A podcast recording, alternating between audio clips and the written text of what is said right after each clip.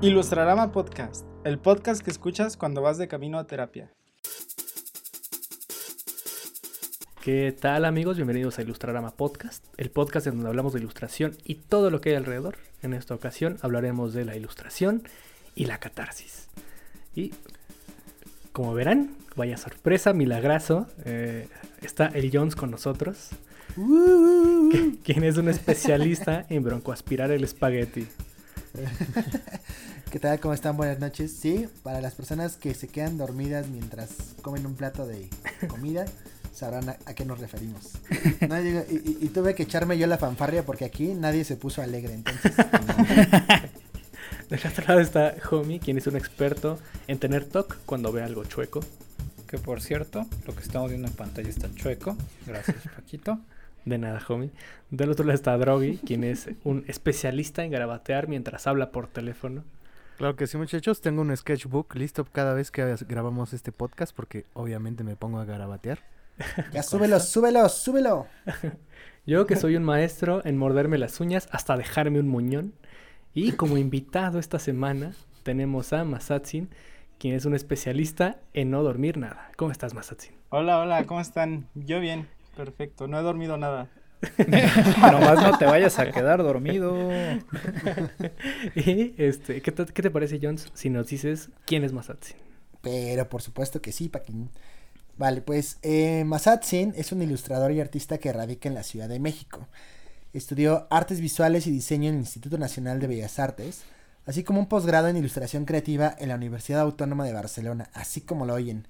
Su trabajo ha sido expuesto en México y en España. Masatsin define su trabajo como extremadamente detallado y actualmente realiza animaciones e ilustraciones. Muchas de ellas realizadas en vivo en su canal de Twitch. Síganlo, denle de una vez. Es más, pausen, no, no pausen este podcast, pero háganlo de manera paralela. Vayan, corran y síganlo. Donde justo, donde ocasionalmente juega a los Sims. ¿Cómo estás, Masatsin? Hola, ya muy bien. Mucho. Muy, o sea, muy, muy feliz de estar aquí invitado. Qué, qué bien. Ya, ya te esperábamos, de hecho, ya. Eh, es que es un pedo, ¿no? O sea, conocemos a veces a tanta gente como tan chida que planearlo. no es cierto, no somos populares, no mientan. No, no, ellos no nos conocen a nosotras, pero nosotros sí a ellas, ese es el punto. Ay, no, ahora somos stalkers. Así es, así sí lo somos.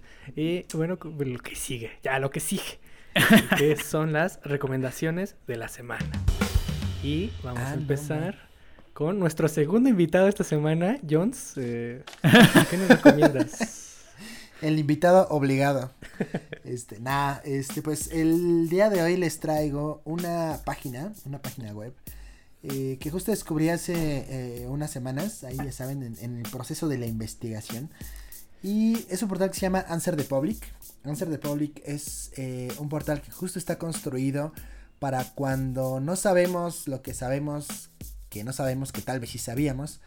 Este, e, exactamente, eso, para responder eso. O sea, eso no lo que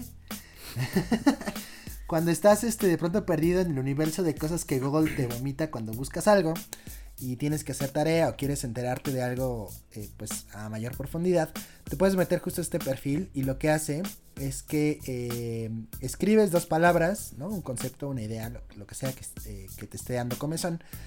Y lo que hace el programa es justo hacer como, buscar como en toda la base de datos de la internet y presentarte esquemas en donde a partir de preguntas como qué, cómo, cuándo, dónde, este, por qué, para qué, por dónde, este, te da un mapa acerca de los conceptos que estás buscando.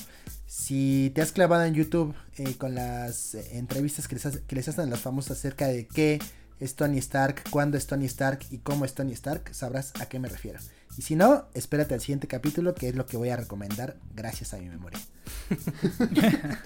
muy bien, muy bien. Y bueno, eh, pues sigo yo yo les traigo esta semana. He estado viendo muchísimas cosas sobre la lucha social de los afroamericanos. Eh, realmente no sé por qué, pero eh, les traigo un documental de Netflix que se llama Enmienda. Es hosteado por Will Smith. Y pues básicamente habla sobre la historia de la decimocuarta enmienda en Estados Unidos, eh, pasando por la liberación del pueblo afroamericano, cómo esa lucha inspira al movimiento feminista, cómo este, bueno, el movimiento feminista a su vez inspira a la comunidad LGBT Y esta comunidad LGBT a su vez inspira a los inmigrantes. Entonces es una historia muy muy cabrona de cosas demasiado crudas. Y pues básicamente sé que es historia de Estados Unidos, pero somos un reflejo, déjenme decirles, de lo que son allá. Y además de eso, eh, pues Ah, creo que creo que más allá de apropiarnos como de la lucha del país vecino, también eh, es una cuestión como de alimentar eh, pues nuestra parte humana, ¿no? Entender un chingo de cosas que están ahí presentes en nuestro día a día y que a veces solo hace falta que alguien nos diga y nos señale con el dedo qué es lo que está mal para que entendamos que pues está mal. Porque así somos, muchachos, somos flojos. Entonces, eh, pues ahí tienen el documental, enmienda de Netflix. Y, eh, homie, ¿qué tienes? Mira.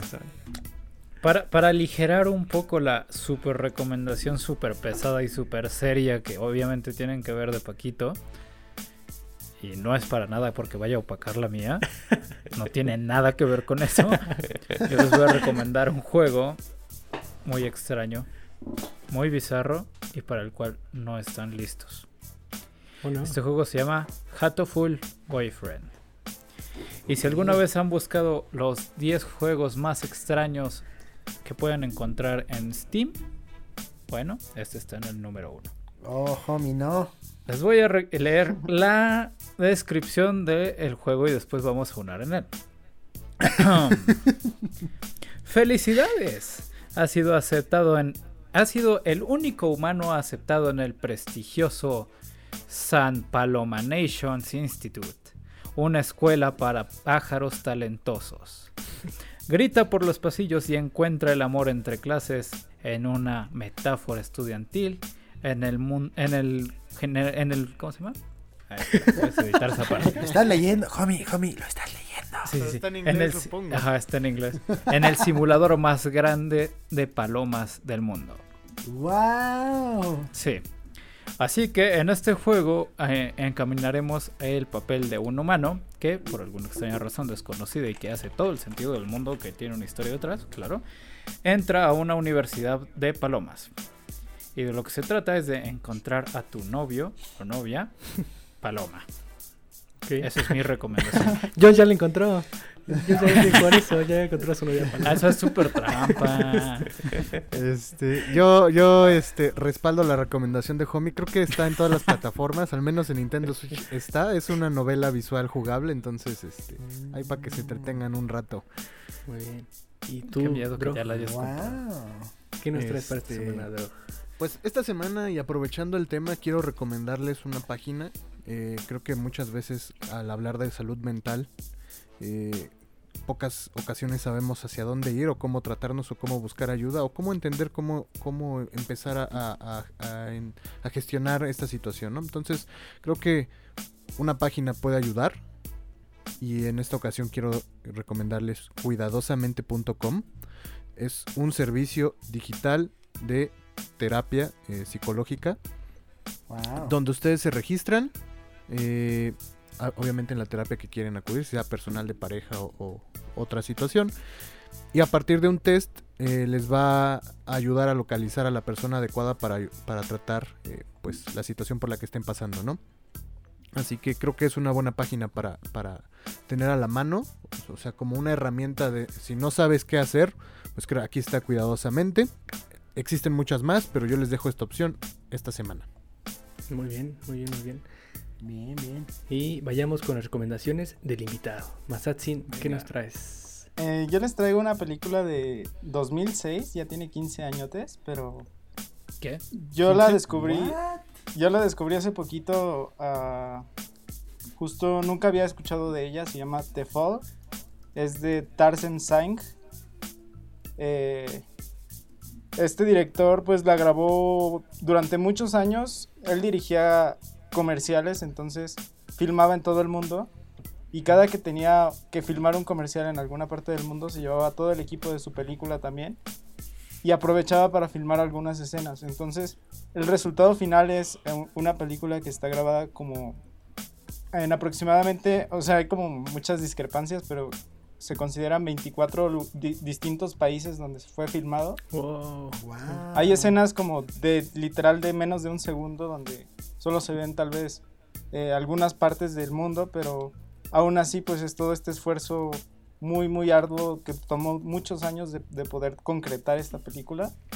Y justo es mi recomendación porque para empezar como ilustrador me encantó, es una joya visual. eh, las paletas de color, los vestuarios, el maquillaje, las composiciones, todo es, es maravilloso, es perfecto. Eh, y también porque toca justo estos temas como la depresión, la historia, sin darles spoilers, eh, como que cuenta dos historias paralelas que están pasando en distintos planos y justo esta, esta mismo, este mismo juego entre dos realidades es lo que te, te vuelve como muy, muy, te atrapa totalmente. Eh, la pueden encontrar fácilmente, eh, no digan que yo se los dije, pero está en YouTube completita. No se los recomendamos, pero Eh, así que no hay pretexto para que no la vean porque en YouTube está y está muy buena. Y mi otra recomendación es el canal de YouTube de Juno Birch.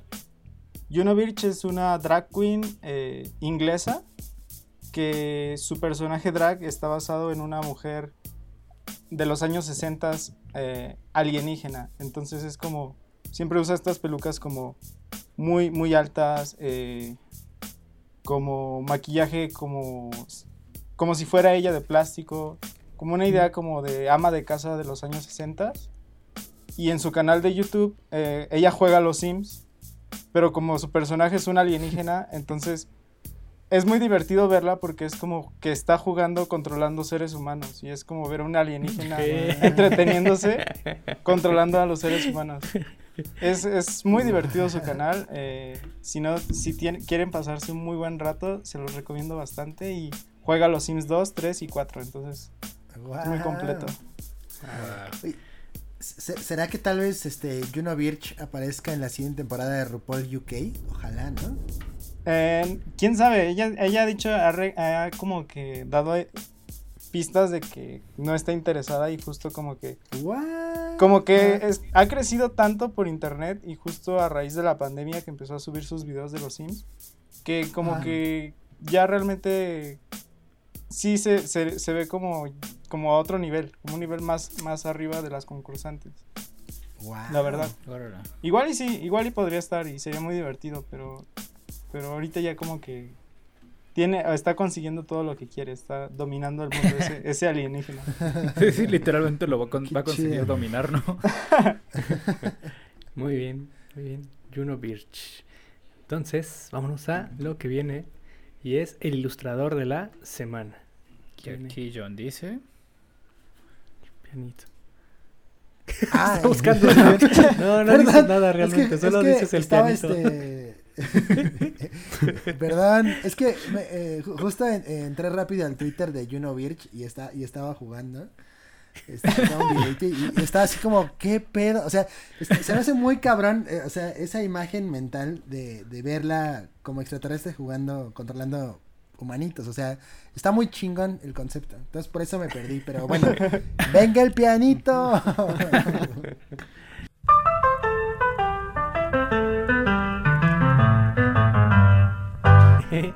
Masatsin, ¿a quién vas a recomendar esta semana? A mi ilustrador de la semana, mi recomendación es- Aster Santiago. Lo pueden encontrar como Asterisms con doble A al principio. En Twitter, en Twitch y en Instagram también hace, eh, también hace en vivos en Twitch mientras dibuja como yo. Estudiamos juntos y pues es una persona muy, muy maravillosa, ¿no? Pero me gusta mucho su trabajo porque abarca un rango muy muy amplio desde lo más cute hasta lo más erótico. Eh, siempre tocando, siempre acercándose y tocando temáticas de la comunidad LGBT. Del amor, eh, tanto del amor propio como del amor entre personas del, del mismo sexo. Es muy, muy bonito su trabajo, tiene mucho talento y pues, no sé, es- es una de las personas más talentosas que conozco en este, en este medio. Actualmente trabaja haciendo ilustraciones y animaciones para videojuegos. Trabaja en Wow. Hyperbird. Órale. Guau. Pues síganlo. Dense un rol y, y, pues eh, sí, síganlo y cuéntenos qué tal les pareció. ¿no? Entonces ahí está el ilustrador de la semana. Gracias Masatsin. Aster Santiago, doble A asterisms. Igual lo vamos a publicar, entonces, eh, pues muy bien. Eso. Ah, ¿Se escuchó rayo? ¿Oíste? sí. ¿También, ¿también cayó en tu casa, Drog? este, bueno, Es, es- un titán. Sí, sí, sí. Antes, antes de, de- de seguir con el tema, vayamos con el ya, este, ya se está haciendo costumbre, eh, mensaje de nuestros patrocinadores. ¿Cómo podría empezar a describir a Masatsin? Es perfecto, es un papucho. Su rostro fue tallado por los mismísimos ángeles. Una vez conoció a César Draken en un camión. Dicen que tocó su mano y curó su aburrimiento y le regaló 10 mil masatsi pesos. Escuché que su película favorita es Las Cabareteras y que hace comerciales de coches en España. Una vez me dio una cachetada en el rostro y fue increíble. ¿Quiénes son ustedes? ¿Qué hacen aquí? Y si tú aún no sabes quién es Masatsi, no te pierdas de lunes a jueves de 5 a 8, solo por twitch.tv slash Mahatmasatsi.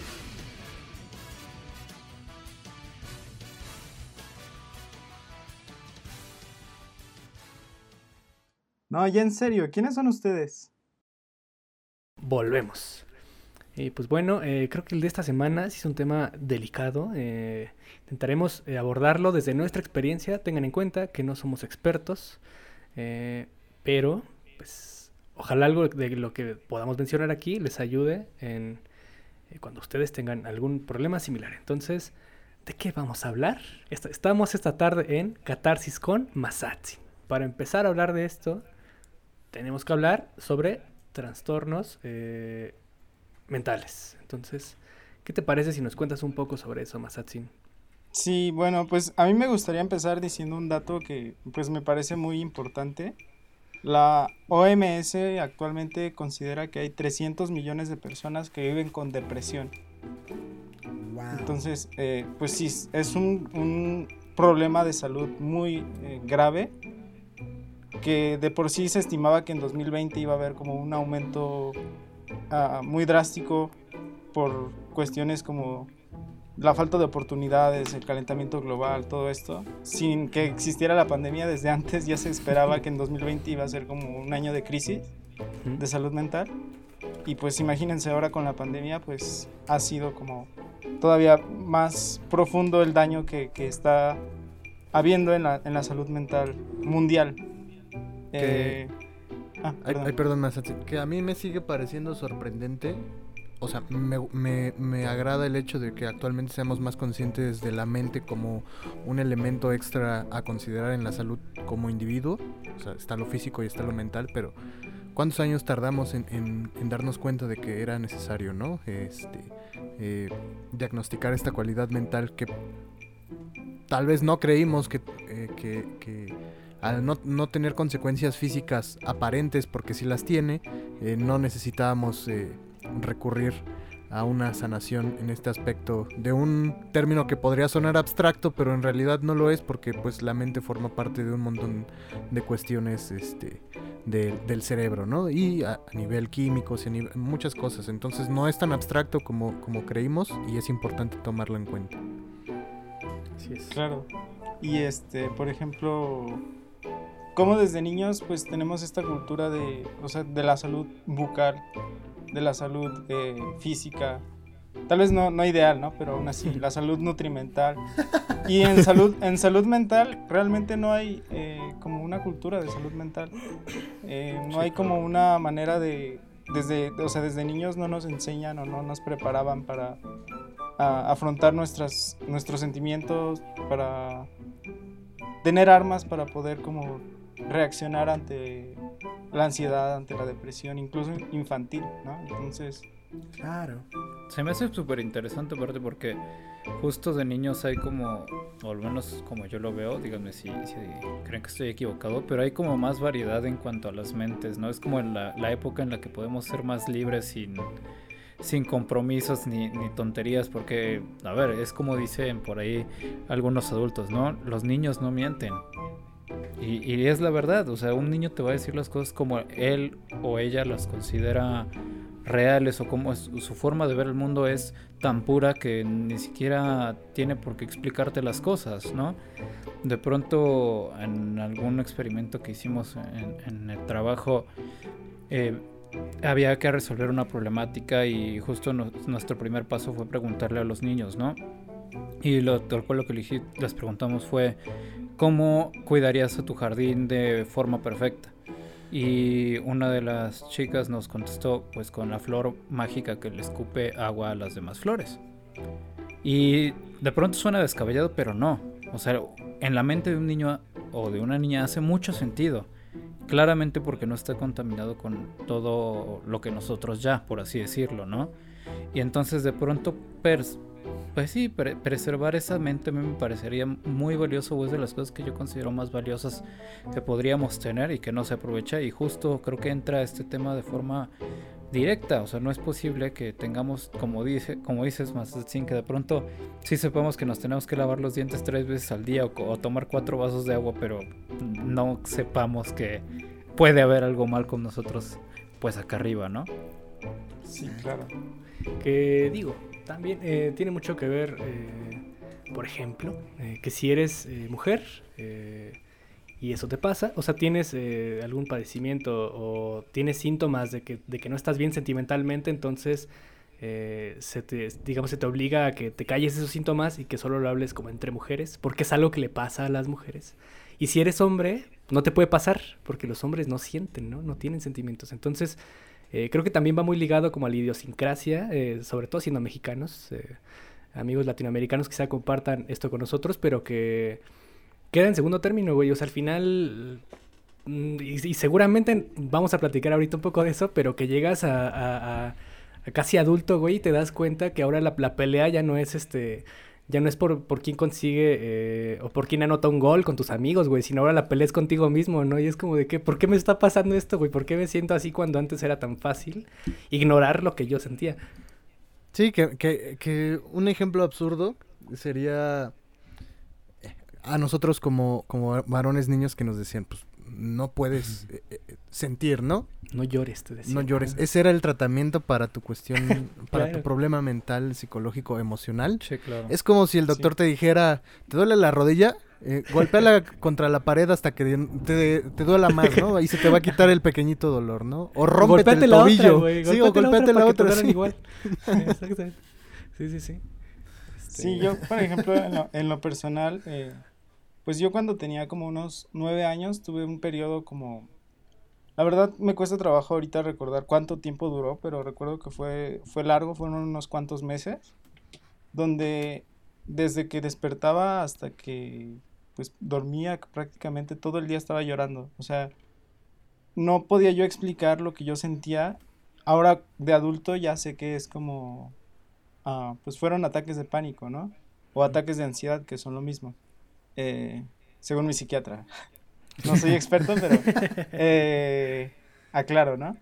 Entonces, justo fue como, de niño tuve que, que lidiar con estos problemas de salud mental que, pues yo no me podía, no me explicaba por qué pasaban, pero pues me estaban pasando, ¿no?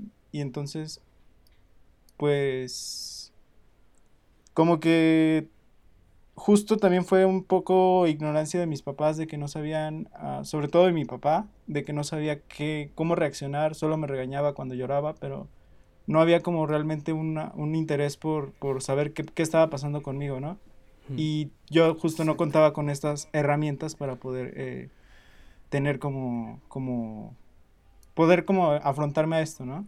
Después de un tiempo, pues empecé a ir como al, al psiquiatra cuando era niño y como que eventualmente pasó, o sea, como que superé esta etapa, pero aún así, o sea, fue, en mi experiencia fue como muy difícil poder hacer que mis padres y los adultos a mi alrededor, mis maestros, entendieran por qué yo estaba mal y creo que al final nunca logré del todo que entendieran, ¿no?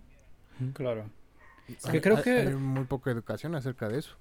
Sí, claro, pero aparte creo que hay un punto bien importante aquí, Masatin, que es que, a ver, tú no estabas mal. O sea, tú, no, tú no pediste claramente tener que pasar por esa etapa, ¿no? Y es algo súper importante porque, a ver, no es como que nosotros sí. digamos, hey, el día de hoy se me antojó que falten químicos en mi cuerpo, ¿no? Sí, claro. Sí, es que, sí, es que también, no mames, o sea, eh, en esta onda en donde la persona que sufre o pasa por esto, en lugar de, de tomarse como, o sea, que hay algo, eh, o sea, en lugar de, de, de- pues, se, se le culpa a la persona por sentirse así, güey, ¿no? Y entonces eh, la persona termina pensando que está mal, que hizo algo mal, que, que le debe algo a los demás incluso, ¿no? Cuando realmente lo que, lo que tiene que pasar es que tiene que acudir con un experto, pero... Es que es lo que les digo, tampoco es como que los papás de Masatsin, eh, los papás de quien sea, estuvieran mal por no saber que tenían que cuidar eh, a otra persona de eso, sino más bien que tampoco a ellos no les enseñaron, güey. Creo que una de las, una de las ventajas de, de vivir en esta época es que ese tipo de problemas se han estado visibilizando de un chingo de maneras, ¿no? Tanto así que tenemos caricaturas que hablan de eso, güey. Eh, y mi primer Claro. ejemplo es Steven Universe, pero eh, no sé, o sea, tenemos ya muchísimas herramientas como para que los que pensaban que, que- que los culpables o los que padecían o padecen de estos trastornos están mal, más bien es para que ellos se den cuenta que no es así, sino que son es algo que se tiene que tratar tal- tanto así como una gripe, güey, o sea, entonces creo que eh, un punto para esta época, dentro de todo lo mal, eh, creo, que es, creo que es una época importante donde se se están haciendo visibles este tipo de cosas y pues de alguna manera creo que se agradece. Pero... eh, Sí, claro. Digo, hace rato les, les comentaba el caso en donde llegas como adulto y de repente te das cuenta que la lucha es ahora, es ahora es contigo, ¿no? Y que nadie te ha enseñado a cómo lidiar contigo mismo y con tus ideas y tus pensamientos. Eh, yo recuerdo que cuando empezaba a pintar, y tal vez ya lo conté, eh, un día sí la maestra me dio, me dio el reto así como de, no, es que pinta algo que te signifique. Y yo era un niño muy feliz, bueno, un adolescente muy feliz a mis 16 años. Y mi respuesta fue, "Mm, es que no hay nada que me acompleje realmente. O sea, no es como que algo me cause angustia. Y recuerdo que era una época muy feliz. Hasta que dos años después fallece mi papá. Y es en ese entonces en donde la perspectiva o las cosas que tenía en la cabeza cambian, dan un giro completamente, güey.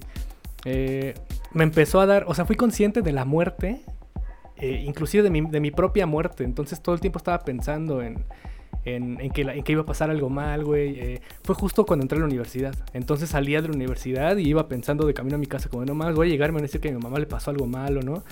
Eh, al estar pensando todo el tiempo en cosas eh, negativas. Y Claro. este no solamente era eso, o sea, también al ser, eh, esta- al estar, al ser ignorante de mi propio eh, sentir, eh, pues siempre intenté bloquearlo con otras cosas. Me enfoqué un chingo en la escuela, era un ñoñazo, pero por lo mismo, porque no sabía de qué manera, eh, no sabía lo que me estaba pasando, pues entonces intentaba eva- evadirlo con lo primero que tuviera enfrente. Y durante cuatro años me, me bloqueé completamente hasta que un día no pude más y me rompí, ¿no? Pero incluso durante esos cuatro años, o sea, sí hubo muchas, eh, muchas señales que, que nunca tomé como en cuenta por pensar que el que estaba mal era yo, o sea, que no tenía por qué sentirme así. Recuerdo mucho una frase de Bojack en donde dice que, nunca sabe cómo contestar cuando alguien le pregunta si está bien y entonces, eh, ah, bueno, porque él lo único que quiere contestar es como la mierda, pero alguien le va a decir, ¿por qué te sientes como la mierda? Y él va a decir, sí, realmente no tengo razones para sentirme como la mierda. Entonces solamente respondo que estoy bien. O sea, y creo que es algo también eh, como muy cabrón, eh, porque ya hablaremos un poco después del aprendizaje de estas situaciones, pero porque también te das cuenta que la felicidad o estos momentos son solo chispazos, son solo curvas que se van y vienen. Pero cuando tienes eh, algo en la cabeza que no te deja abordar esa curva y disfrutarla cuando estás arriba, eh, pues como que entiendes que quizá tu lugar es abajo, güey. O sea, que, que, que tu, que tu, tu zona de confort es estar mal, porque si estás mal, eh, cuando algo bueno pasa, pues te va a sorprender. Pero si algo malo sucede, pues ya estás preparado para eso, ¿no? Pero no sé. Claro. Y, y, eh, digo, así es, es nada más como me sentía, tal vez eh, cuando lleguemos a otro punto les cuente qué pasó después, pero eh, no sé, el creo, que, creo que el homie tenía ahí eh, una experiencia también. El homie. Pues fíjate que la mía es como mucho más reciente. O sea, afortunadamente nunca he pasado por eh, etapas tan pesadas como las de Masat, sino o como la tuya, Paquito. Digo afortunadamente, pues porque claramente ninguno aquí se lo desea a nadie. Eh, y, pero lo mío fue reciente y fue hace unos meses porque hagan de cuenta que yo un día me desperté muy feliz, muy tranquilo en mi cama y de pronto tenía como un dolor muy, muy, muy fuerte en, el- en- en- en las costillas. ¿no? Y según yo había hecho, eh, estaba empezando a hacer ejercicio y según yo era por eso. Sí, bien padre y todo. eh, pasaron dos semanas y no se iba el, el pinche dolor y yo así de, ok. Y me empezó a doler la cabeza, ¿no? Yo así de, ok, creo que tengo que ir al doctor. Voy al doctor y bueno, la doctora, y la doctora me dice, ¿sabes qué? O sea, no, es que físicamente no tienes nada, pero eh, la situación te ha llevado a estresarte tanto y te has, has buscado la forma de desestresarte y no lo logras, que claramente tu cabeza le está dando señales a tu cuerpo y tu estómago los está sufriendo. Y literalmente el, el, el- ¿cómo se llama? El, la receta o el tratamiento fueron uno, pastillas para la ansiedad, que hasta el día de hoy estoy consumiendo, y dos, eh, pues relajarme, ¿no? Que claramente cuando te dice eso un doctor o una doctora es como de, este, Es como o sea, un- sí, está- es como, es como- siéntete bien, Échale ganas. échale ganas, ¿no? Y me dijo, no, a ver, no te lo digo así, pero pues intenta no enfocarte tanto en el trabajo, intenta relajarte, intenta pues dispersarte un poco, ¿no? Y te empieza a dar justo, como dice Masatín, estas herramientas que te ayudan un poco a evitar estas crisis o estas, pues estos momentos en los que ya no aguantas y, y- y explotas y en mi caso, pues vomitas y te quemas con sulfuro propio. Que ojo ahí, eh, este. La palabra estrés, de tanto que se utiliza, se ha convertido en algo, en un término que a veces demeritamos, porque se utiliza y se gen- generaliza muy cabrón, pero es una cuestión que puede detonar o algo muy simple o algo muy peligroso. El, estrés es una cuestión complicada, puede ser un momento de, de entrar en esta crisis de tiempos, de presión, que puede ser breve y terminar en el momento en que concluye lo que te está ocasionando la situación. O puede ser algo tan grave que vaya escalando y, y repercuta físicamente como le pasó a Homie a escalas mayores. Eh, hay, ah, bueno, a mí en, en cuanto a estrés me, me provocó colitis, pero hay gente a la que le, literal le revienta este el apéndice o le genera problemas en el colon, eh, migrañas muy fuertes. eh, Y, y creo que pasa mucho, ah, al menos no me dejarán mentir, en la universidad. Claro, Nos claro. pasaba que lo teníamos súper normalizado y que era como, literal, yo, todo, todos, todos, todos mis compañeros y compañeras tenían, se les caía el pelo, eh, tenían eh, problemas estomacales, tenían este, comían en exceso, dejaban de comer, no dormíamos, dormíamos, eh, dormíamos demasiado, o sea, eran como que eh, normalizábamos sentirnos mal y lo considerábamos parte de ser estudiante, ¿no? De, Hay una relación ahí bien cagada entre, entre, entre sentirte de la verga y que te vaya bien en la escuela, ¿no? O sea, esta curva. es como- o sea, sí, sí, si estás muy estresado es porque le estás echando ganas. Pero, no, o sea, ya una vez que sales, eh, te das cuenta de, no mames, o sea, no debí, debí de haber dado mi menor esfuerzo y aprendido lo que Sí. aprendí sin hacer una entrega de 12 horas, o sea, pero sí. Claro, pero además hay una connotación, y, y no solo con, a ver, sí, ser estudiante, como dices, y no quiero sonar grosero para con ustedes y, caballeros y damas que nos están escuchando y que claramente pertenecen al ramo, pero un cliché enorme de los artistas es, es tienes que estar deprimido o haber sufrido una, una acción traumática para poder ser artista. Ah, sí, ¿no? sí, es, sí, es sí. un cliché muy grande y yo digo, yo considero que no es verdad, sino más un cliché como de las películas y de Hollywood y todo esto, pero a ver, cuéntenme, ustedes, quisiera poder desmentirlo, pero... Sí. Pero cuéntanos, cuéntanos, Masatsin, de tu experiencia Ah, pues, también. o sea, por ejemplo, les digo, yo en, en esta parte de la escuela, pues como que tenía estos problemas eh, como de estresarme tanto que hubo una vez que terminé en urgencias porque algo parecido a lo de Homie, pero yo no podía respirar. Y yo en, en ese momento me sentí, o como que normalmente tengo una alergia estacional en, por, por invierno, ¿no? Entonces, en ese entonces me dio la alergia y a la par como que eran entregas finales y se juntó todo, entonces llegué al punto donde yo no, no podía respirar bien y yo creí que era asmático porque mi hermana es asmática mi papá era asmático, entonces ah, en un punto yo como que empecé a sospechar y dije, es que no puedo respirar, me siento como ellos cuando, cuando están así. Y todo terminé como en urgencias y literal fue como, solo estás estresado. Y, o sea, fue como muy cabrón porque, pues, les digo, o sea, lo vas normalizando y vas como creyendo que, que así es como, como tienen que ser las cosas, ¿no? Sí. Y pues justo ah, parecido también a, a algo a lo que estaba contando Homie y también un poco con lo que estaba contando, eh, estabas tú contando Paquito, eh, por ejemplo, cuando tienes una experiencia, pues digamos, que pone en riesgo tu vida o pone en riesgo la vida de alguien cercano, digamos como experiencia cercana a la muerte como tal, eh, es cuando a veces es tanto el impacto que pues puedes caer en depresión, puedes caer en... Quedas en shock primero. Eh, voy a contar un poco mi experiencia por, porque sí, igual, sí. y, o sea, les puede servir como alguien que esté escuchando y, y esté pasando por algo similar, ¿no? Yo hace dos años eh, empecé igual, igual que, muy similar a lo que cuenta Homie, a sospechar que algo estaba mal con mi cuerpo, ¿no? O sea, yo como que sentía este presentimiento de que había algo malo, ¿no?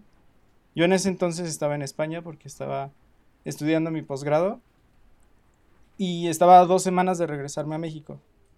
Entonces dije, o sea, empecé a, sentir como una, una corazonada de que algo, de que tenía que ir al médico, ¿no? El caso es que fui y pues el médico me revisó y me dijo, ¿sabes qué? Tienes un tumor, necesitamos operarte, pero cuanto antes, ¿no? Entonces fue como, no, no lo, es, o sea, esperaba como que hubiera tal vez algo malo en mi cuerpo, pero no a ese grado, ¿no? Yo esperaba como un antibiótico y ya se quita. Y este, y pues fue como toda una experiencia súper fuerte de que tuve que, que lidiar con, de ra- manera rapidísima, en cuestión de dos semanas, eh, pues de ir a un doctor a que te dé un diagnóstico a estar ya en, la, en el quirófano siendo operado, ¿no? En otro país. Entonces, este, fue como muy, muy extraño cómo todo se acomodó por, por los tiempos. O sea, literal me operaron un martes. El miércoles fue mi exposición final de la escuela. Y el, el jueves fue- era mi vuelo de vuelta a México. What? Entonces, este, literal, fue, es toda una odisea, este, volé en silla de ruedas, todo, y fue como este proceso muy, muy extraño que yo nunca creí que me iba a pasar algo así a mí. Y fue como, igual, o sea, como que este, este estrés que llevaba como acumulado por años, como dice Paco, en, en el momento como de, de que recibí el, el diagnóstico, pues me quebré, ¿no? Totalmente. Eh, y pues fue justo que, que ya volví a México y todo, que estando en recuperación, pues me avisan que, que siempre sí había sido cáncer, ¿no? Wow. Y entonces fue justo como este proceso de, pues, por un lado estaba yo en España tratando de, según yo, o en mi mente era como cumplir mi sueño, ¿no? Como estarla logrando y todo. Y a la vez, pues, como que la vida te, te pone estos, estos obstáculos. Y como que justo yo no estaba preparado para esto, o sea, yo no tenía como herramientas para enfrentarme a una enfermedad, para enfrentarme a, a como a ir a hospitales, a, a todo este desgaste también que se, se da después de tener la enfermedad, ¿no? Eh, afortunadamente ahorita ya estoy como libre de, pero sí fue como algo pues traumático, ¿no?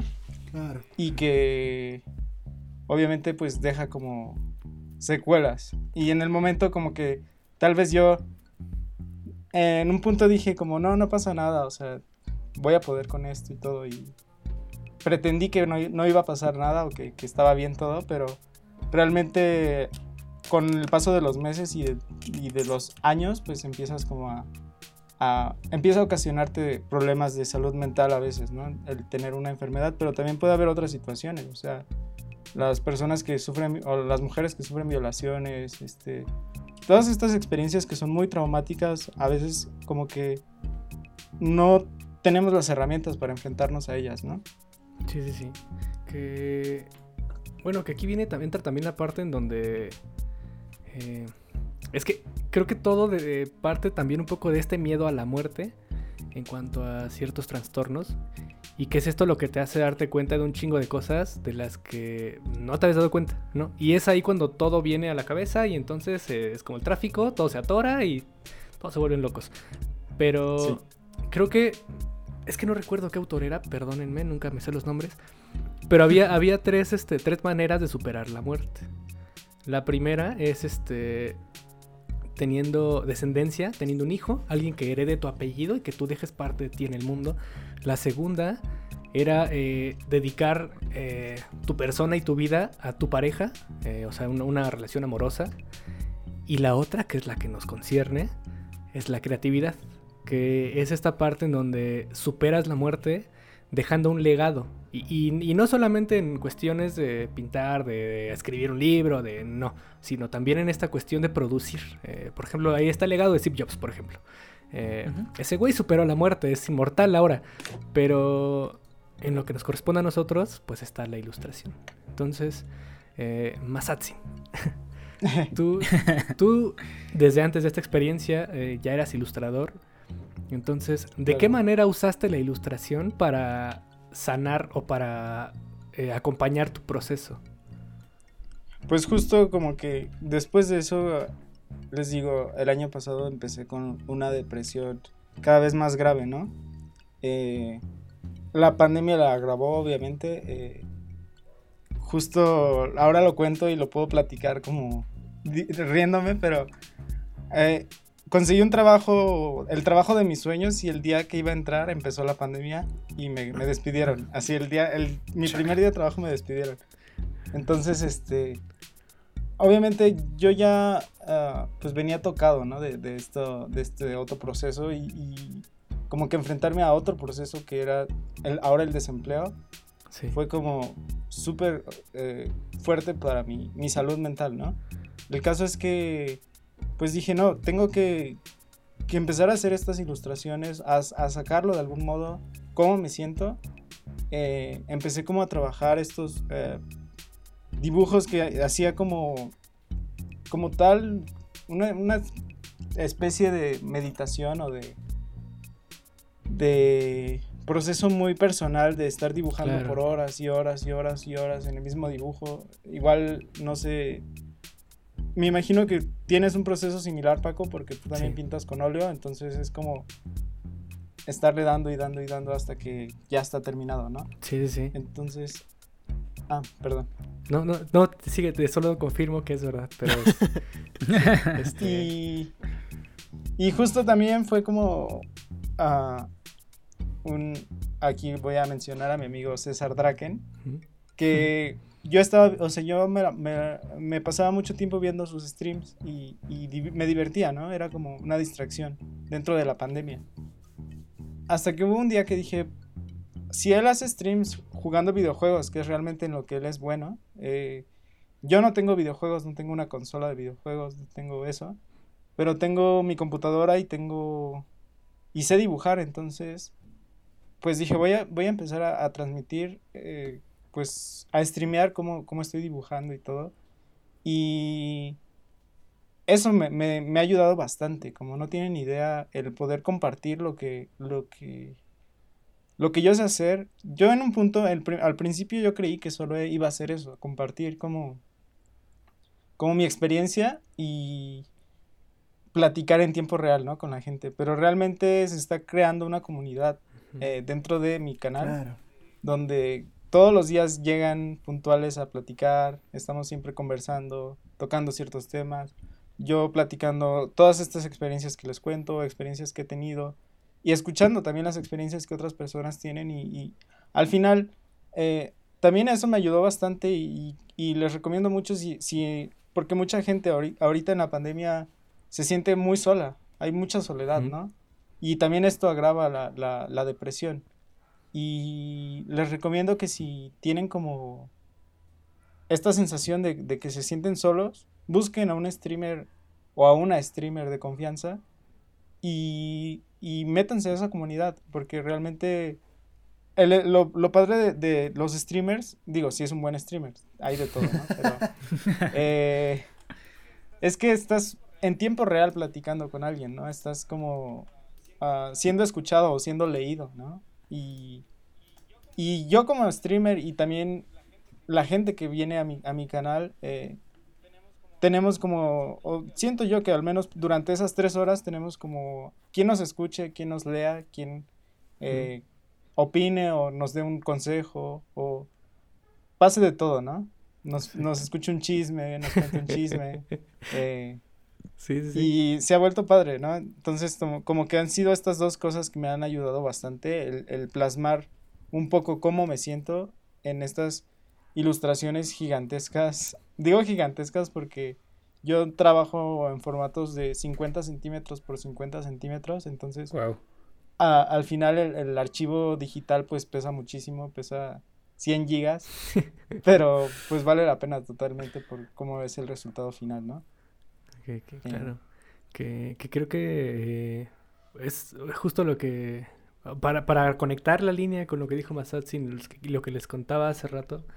eh, cuando me dijeron que yo tenía 16 años y me dijeron, haz algo que te signifique y que no sé qué, yo dije, ah, yo no tengo complejos, ¿cómo crees? Soy un morro de 16 años. Este, y una vez que pasa mi papá, eh, cobró muchísimo sentido eso que me dijeron antes, haz algo que te signifique. Eh, también aquí un consejo para todos es que eh, a veces hay que decidir o hay que tener muy claro el motivo por el cual hacemos ciertas cosas, ¿no? Eh, por ejemplo, en el caso de Masatsin eh, y un poco también el mío, en esta cuestión, esta catarsis en donde eh, a veces plasmar algo, tener algo que tienes en la cabeza que es muy tuyo y que no esperas a veces que entienda alguien más, eh, sirve justo para dejar un registro de cómo te sientes y de explicarte a ti mismo de qué manera estás viendo ese problema. Entonces, eh, esa, ese puede ser un muy buen motivo para ilustrar, así sean buenos o sean muy malos. O sea, al final, digo, en, en- en centros psiquiátricos existe la terapia eh, con arte, ¿no? Eh, y es justamente esto. O sea, tampoco necesitan que alguien les enseñe cómo manejar un pincel o cómo utilizar Claro. el óleo o el acrílico, eh, porque al final todo lo que pase en ese lienzo, eh, pues va a ser absolutamente suyo y va a reflejar lo que, lo que están viviendo en ese momento. Claro. Eh, Y al final terminas, o sea, no es solo una ilustración o un cuadro, o una pintura, una escultura. Es como si fuera un espejo donde también la gente Claro. que está pasando por lo mismo que tú pasaste se puede ver, ¿no? Entonces, eh, justo como esta, este, tratar de, de plasmar también como cómo se sienten otras personas y, y se me fue la idea, perdón. No pasa Eh, nada. Justo eh, generar empatía también, o sea que es- tiene todo que ver con eso, o sea, porque al final no está, eh, es que tampoco, bueno, o sea, te, te, te haces a la idea de que tampoco estás solo, ¿no? Cuando alguien ve y lo entiende, eh, es como, o se entiendes, la persona que lo ve entiende que no es la única en sentirse así, y tú cuando ves que alguien lo entiende, te das cuenta de lo mismo, que no eres la única persona que se está sintiendo así. Eh, Claro. Entonces, por ejemplo, en, en mi caso, eh, en esta onda de, de cómo superar la muerte, eh, me pasaba un poco de esta manera. O sea, al, al principio, antes de, antes de, bueno, pasarlo a mi papá, me enamoro, me rompen el corazón. Y entonces ya no, ya se me había ido, o sea, la- mi, mi parte de ser inmortal se me fue con esa persona. Entonces pensaba en de qué, o sea, fue cuando todo hizo conexión en hacer lo que te signifique. Entonces eh, fue que empecé a hacer cosas, fue eh, regresé a pintar básicamente. Eh, y creo que eh, es lo que les digo, es un registro también, incluso de, de su, de su propia vida, o sea, de lo que pensaban en ese momento. Y yo veo los cuadros que hice hace dos años y afortunadamente ya no pinto lo mismo que hace dos años, ya no son los mismos temas, porque esos temas ya los dejé ahí. Y de alguna manera al verlos los entendí y me gusta ahora pues ver fotos de mis cuadros y decir, claro, este, esto era así en ese momento. Y ahorita ya son otros problemas diferentes. No es que yo sea una persona muy plena o muy feliz, pero afortunadamente los problemas son diferentes, ¿no? Entonces, este, también creo que tiene que ver con eso, el hecho de, de, de- de tener un registro de, de cómo te sentías o cómo te sientes. Es como un diario, básicamente. Y justo, Más bien- ah, perdón. Dale. No, dale Ah, más. Como, como decías hace ratito de, de- Es bueno como que tú trates de buscar qué es lo que tú... A ti te mueve y tú quieres comunicar con tu trabajo. Y es muy válido, o sea, hay artistas que tal vez se dan cuenta que no hay representación de su raza dentro Exacto. de las ilustraciones o de los cómics, ¿no? Y dicen, quiero que mi trabajo se vaya hacia eso. claro. Hay artistas, que, eh, mujeres que dicen, "Qui- eh, quiero que mi ilustración toque temas de feminismo y, y también, ¿no? Yo en mi caso como que dije justo, mi, mi tema fue como, ok, yo estoy pasando por muchos problemas de salud mental y, y creo que si hago, si hablo de estos temas en mi trabajo, lo mínimo que puede pasar es iniciar la conversación y ya con eso es, es de gane. O sea, Exactamente.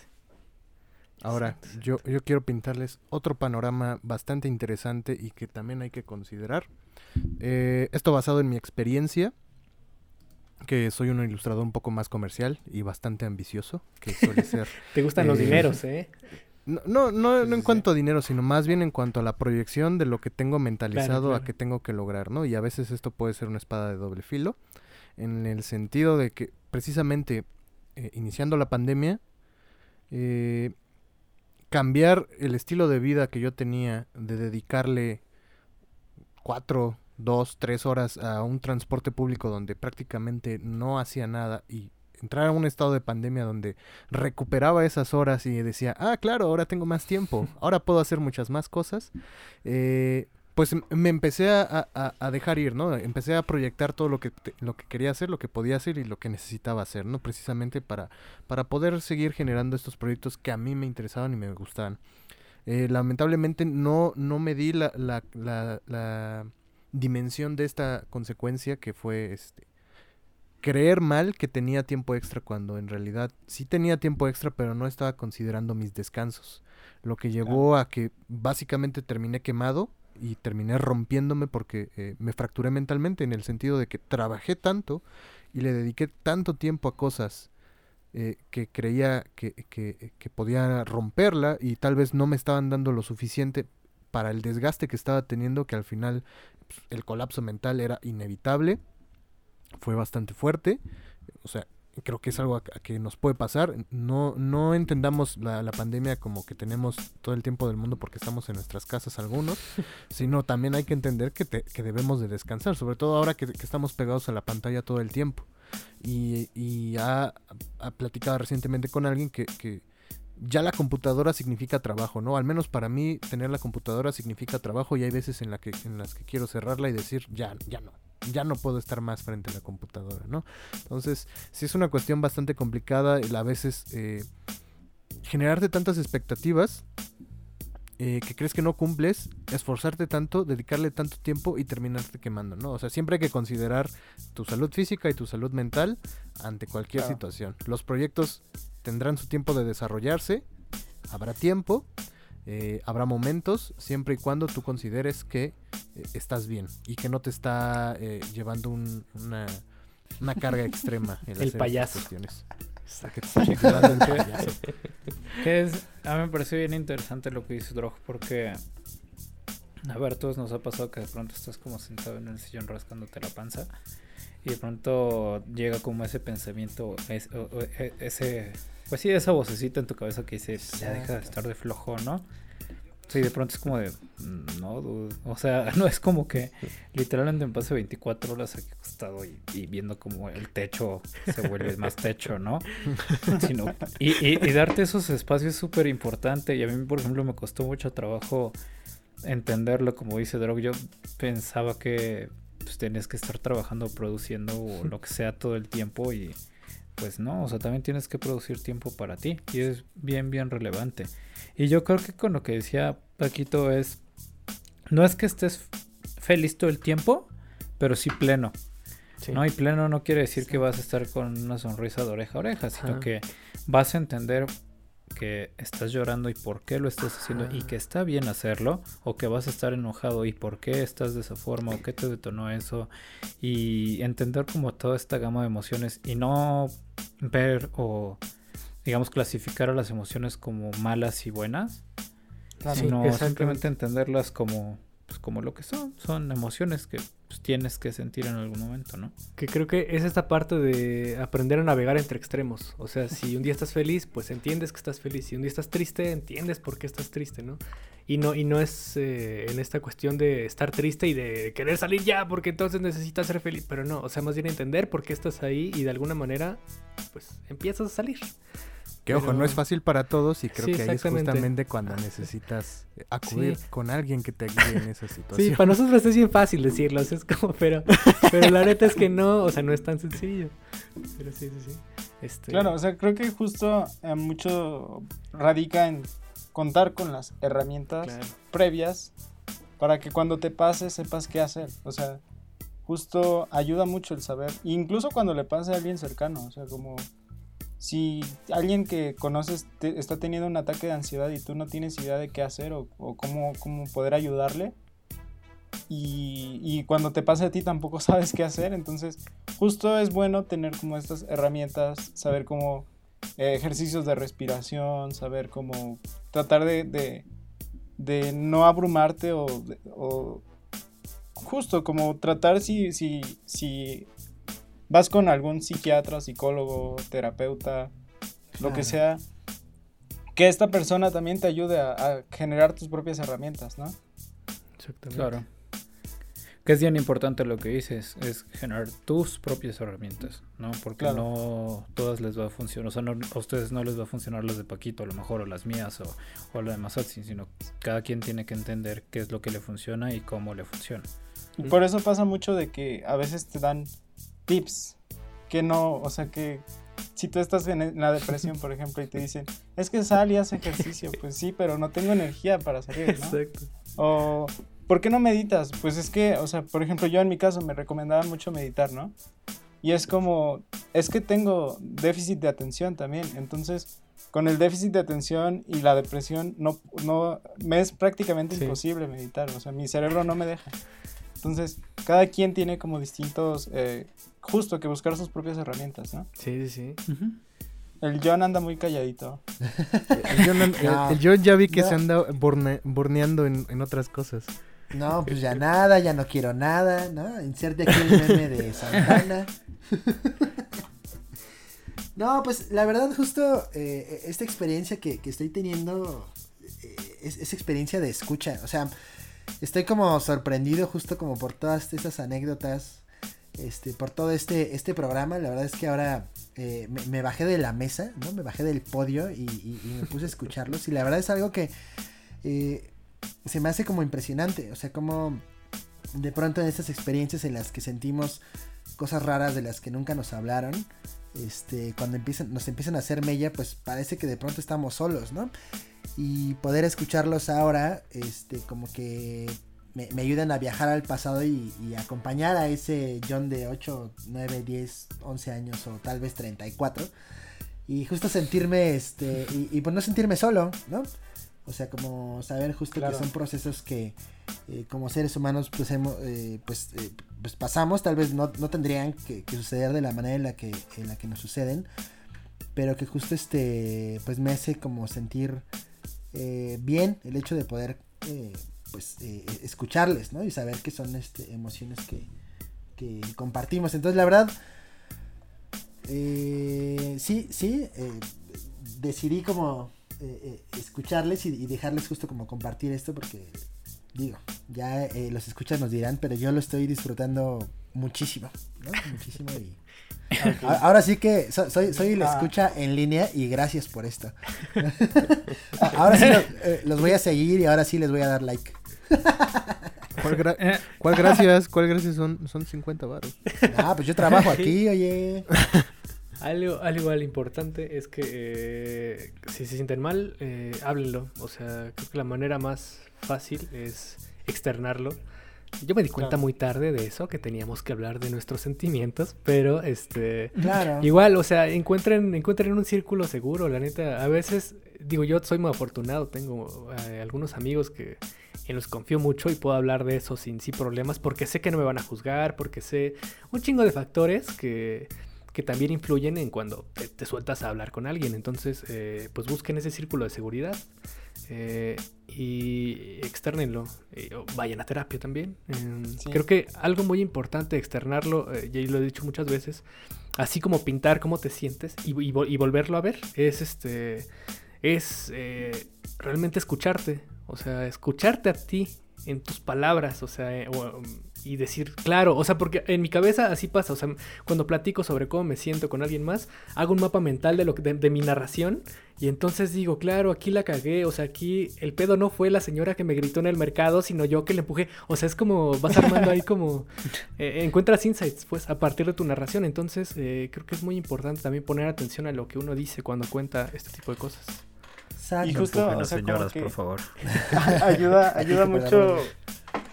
Ayuda mucho como también, por ejemplo, con la música es muy claro, ¿no? Cómo Claro. conectamos más con, la, con los cantantes que literal dejan el alma o, o- o sacan Sí. todo su dolor a través de sus letras o de su música, ¿no? O sea, ju- justo en broma decíamos en mi stream que ah, mencionábamos cómo Paquita la del barrio era muy buena haciendo eso, o sea, literal Sí. todas sus vivencias, por más traumáticas que fueran, las lograba sacar a través de sus canciones y monetizarlas, o sea, es Sí. perfecto, sí. ¿no? Es una, una visionaria. Yo, yo voy, a yo voy a concluir con, con- con dos puntos bien sencillos y bien facilotes. Eh, Rata de dos patas. no, no, no. El primero es, este... Si tienen la oportunidad de apoyar a alguien, pues háganlo, escúchenlo, estén ahí para ellos cuando los necesiten. eh, pero también entiendan que cabezas hay un montón, mundos son... Cada cabeza es un mundo y a veces las cosas pueden ser más complicadas y en esa eh, situación, pues la mejor manera a veces de apoyar a alguien es eh, enlazándolo a algún lugar eh, que Con un profesional. de verdad, exacto, con un profesional y seguir brindándole el apoyo de estar ahí con, con ellos, ¿no? Esa es una parte muy importante porque nosotros, no, como inexpertos del tema, pues no podemos resolver los problemas de toda la gente, más bien canalizarlos con alguien que sí sepa y pueda manejarlo. Y la otra es, eh, eh, no se quemen eh, como yo, este, cuiden su salud, cuiden su salud mental y su salud, este, física, Emocional. emocional también. eh, no. Pues no se apresuren. Este. Ni se presionen. Ni se, ni, ni, ni sufran en las cuestiones que puedan. O sea. Trabajar por muy sencillo y por muy necesario que parezca a veces, este, no vale la pena si te vas a, a destrozar completamente por, por algo que al final, pues tal vez no valga la pena, ¿no? O sea, sí te da de comer, pero siempre puedes buscar otras maneras de, de conseguir el alimento, eh, siempre y cuando estés, estés bien y, entender que que qué bueno que en estos tiempos, pues ya somos más conscientes de esta ondita de la, de la salud mental. Exacto. Así es. Que, que también, o sea, que también, hay, hay- o sea, hasta donde alcanzamos a ver, ¿no? O sea, eso siempre hay que tenerlo en cuenta y lo digo justo porque esta parte de visibilizar como nuestras emociones y, y visibilizar como estas situaciones que, que nos afectan, que ahora tienen un nombre, pues es un proceso también eh, en, en- de construcción progresiva, ¿no? No quiero decir perpetua, pero sí justo este, eh, hay ahora, ¿no? Esta moda que habla sobre el mindfulness, ¿no? O sea, que es así como cómo estar este al 100, ¿no? Dentro de ti, pero eh, o sea, eso pues ya también tiene ahí una onda de negocio y dinero, pero creo que algo de lo que me gusta acerca de eso es como eh, mantener como una conciencia en escucha profunda, ¿no? Así como cuando alguien llega y te cuenta algo, que lo peor que puedes hacerle es decirle, ah, sí, ya sé cómo te sientes y lo que tienes que hacer es esto, por favor. Jamás, jamás hagan eso porque Sí. por un lado van a alejar a la persona y por otro lado es súper vato, o sea, súper vato, ¿no? Güey, Este, güey, el de no, no, no, pero yo me sentí peor cuando, cuando, o sea, cuando Ah, es tú que fíjate que- situación es fue que- más ca- Ajá, o sea, también, Eso no es eso ya nada, es otro amigo. nivel. Exacto, exacto. así, Haz ¿de cuenta que, quejas? este, así como que, Y aquí, delfinazo, por favor. No, pero justo Sí. este. em, eh, eso, ¿no? O sea, como mm, a veces hay personas que no encuentran como la forma, ¿no? Para pedir ayuda y la única forma que tienen es Claro. eh, contarte sus vivencias o contarte eh, pues las cosas pequeñas que les pasan en la vida. Este, o las cosas muy fuertes, digo, también sucede, ¿no? Y creo que aquí lo, lo, lo mejor que podemos hacer por esas personas a las que queremos o decimos que queremos es escuchar, ¿no? Escuchar, este, y escuchar, y, y diría Bob Ross, escuchar, ¿no? Este, eh, y, y la verdad, eh, a- aunque ustedes crean que no están haciendo nada o que no están haciendo mucho, es- ustedes están haciendo la diferencia para esa otra persona. Digo, este, como bien dice Drog, también llega el momento en el que puedes decir, este, pues tal vez eh, pu- pudieran buscar ayuda y canalizar y justo encontrar espacios para hacer eso. Pero a veces lo que, lo único que necesitamos es, este, pues que nos escuchen, ¿no? Entonces, Claro. Así es. Pues eso. Y, y no sean, no sean vatos.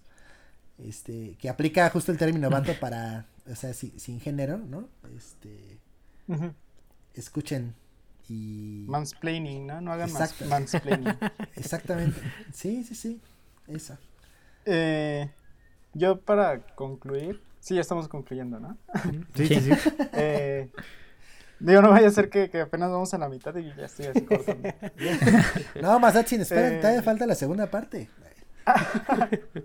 No, o sea, justo eh, ayuda mucho el tener un diagnóstico acertado. O sea, y Exacto. neta, si ustedes... Es válido también buscar segundas opiniones, ¿no? Pero una vez que encuentras como el diagnóstico, eh, ayuda mucho porque sabes qué hacer y también dejas de culparte. Yo, por, por- en mi caso, les, les comentaba, tengo TDA. A mí de niño me lo diagnosticaron. Me medicaron un poco cuando era niño y después dejé el tratamiento por años. Hasta este año lo retomé. Y todos estos años, desde la secundaria hasta la universidad, el posgrado, fueron como mucho de estarme culpando, estarme sintiendo mal, sentir que no avanzaba igual que las demás personas, sentir que siempre yo era el que estaba mal, sentirme flojo, sentirme eh, como, no sé, como batallar muchísimo con poner atención en clases, cosas tan sencillas como eso, que después de un tiempo como que darte cuenta de que no es tu culpa y que realmente solo estás viviendo en un mundo hecho por personas neurotípicas, pero tú eres neurodivergente, no tiene nada de malo, al contrario, como que no deberías de, de tratar de encajar dentro de este mundo, sino a la vez eh, tratar de hacerlo más, a- más amigable para ti, para personas que tienen pues condiciones similares a la tuya, ¿no? De acuerdo. Exacto. Se, se podría decir que eh, sufrimos de capitalismo interiorizado, ¿no? O sea, claro. eh, Esta parte de la exigencia de Y- ser productivo es terrible, ¿no? Y la otra, pues también es que no- las cosas muchas veces no se pueden controlar. Exacto. eh, y también tenemos que lidiar mucho con eso, porque muchos tenemos, te digo tenemos porque yo también me incluyo, tenemos poca ah, como capacidad a la frustración o resistencia a la frustración. Y, y si las cosas no salen como las teníamos planeadas, es cuando te enojas, cuando te estresas, cuando te deprimes, cuando te da ansiedad, o sea, cuando te empiezas a tener muchos problemas que no digo que vivan sin planes, ¿no? También es bueno hacer planes a veces, pero Tampoco- Vive sin planes.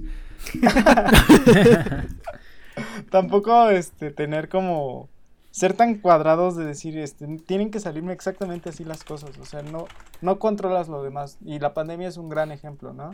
Creo que Claro. a todos nos este nos nos cambió la vida y nos cambió los planes que teníamos a, a- a corto, mediano y largo plazo, ¿no? Sí, sí, sí. Así es. Y pues yo creo que la sesión de la medianoche ha concluido. O cómo decir, no me acuerdo.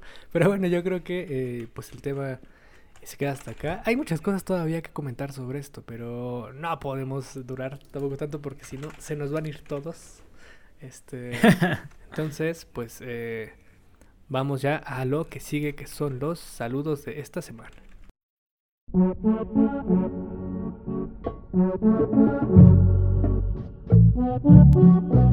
Creando perfección en la industria de la piratería. Producción Shark. En MP3. Eh, quiero enviar saludos a toda la bandita de Twitch que siempre está ahí eh, acompañándome. Que pues ustedes saben quiénes son. Y, y si no son de la bandita de Twitch, los invito. Hagan de cuenta que les estoy enviando su credencial de bisbirige. Eh, únanse al, al Club Satsin. De hecho, tenemos un canal de Discord que se llama Club Satsin. Y Oh. pues ahí como que echamos la platicadita y todo. Pero se pone bueno, se pone bueno. Si les gusta el chisme, si les gusta conversar, si les gusta eh, escuchar eh, experiencias eh, como de otras personas que aunque ni conozcan, pero porque luego es eso, ¿no? Como que hay gente en el, en el stream que justo entre ellos no se conocen. Yo conozco a varios, ¿no? Algunos no los conozco en persona, ¿no? Pero que tienen, como no, no se conocen, tienen esta confianza de contar cosas vergonzosas que les han pasado o, o así y se vuelve Sí, muy claro. divertido, ¿no? Entonces, eh, le- les mando un saludo a todos ellos y pues a mi familia también. Muy bien, muy Venga. bien. Que, de- que de hecho Saludos, tu saludos, saludos. sesión es a las a las 5, ¿no? Ajá, ah, perdón, sí, sí, sí, sí, se me fue, A se me está yendo anunciarlo bien, ¿eh? Sí, De de 5 hecho, a, a 8 de la noche, hora de México, eh, de lunes a jueves. Ahí estoy siempre en Twitch. así es. Se pone bastante divertido. Yo he entrado igual algunas veces cuando me ha tocado como estar trabajando a esa hora, entonces eh, y sí eh, pasa eso, o sea, dejas de sentirte solo. Eh, es como esta, o sea, alguna vez lo mencioné Sí. mencionando también tu, tu Twitch. Eh, que sí, estas, es estas, son estas, este tipo de comunidades o de dinámicas que reemplazan eh, lo que no podemos hacer por el encierro y, y se agradece bastante Masatsin. Entonces, ahí tienen Mahat Masatsin en Twitch. Y Eso. ustedes a quién quieren saludar, muchachos. Yo quiero saludar a Dani, que es una amiga que nos recomendó a Yasmini. Muchas gracias. Ojalá que nos estés escuchando. Y por supuesto al número uno, a Eric.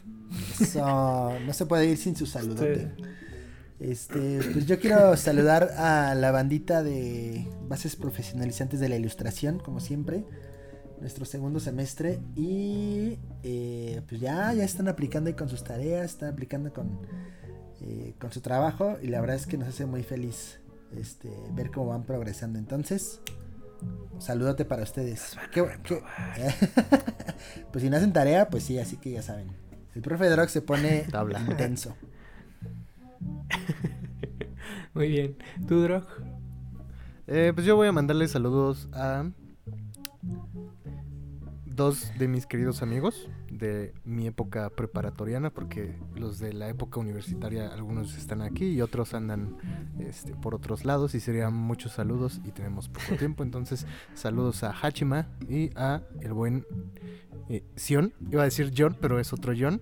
Mejor lo llamo como Sion. El Sion Moy. Saludazos. Saludos. Saludazo al carnal. Muy bien, muy bien. Y pues un saludo a nuestras y nuestros Patreons. A eh, Mónica Bárbara, a Paloma Aguilar, a Elisa Morales y a David Francisco Delgado Salmorán. Eso. Saludito Ahí al perro golondrino. Al Así perro golondrino. Y. Perro golondrino. Entonces, eh, pues. Pues antes de irnos, Masatsin, muchísimas gracias por haber venido. La neta es que fue un placer hablar de este tema contigo. Este, y más que nada porque pues eres eh, nuestro amigo, un tema eh, con el cual podemos platicar con bastante confianza contigo. Entonces, muchas gracias. Muchas gracias. No, de qué, gracias a ustedes. Muchas gracias por invitarme. Sí, pues a, a ver cuándo le caes otra vez a, Sí, a- a pues, la mesa ilustrarma para un capitulito perdido. Si querían, si querían chismecito, aquí, aquí sí les trajo un chismecito. Bueno, varios. Y este, Va, va, va. pues nada más dinos, eh, ¿cuáles son tus redes, Masatsin?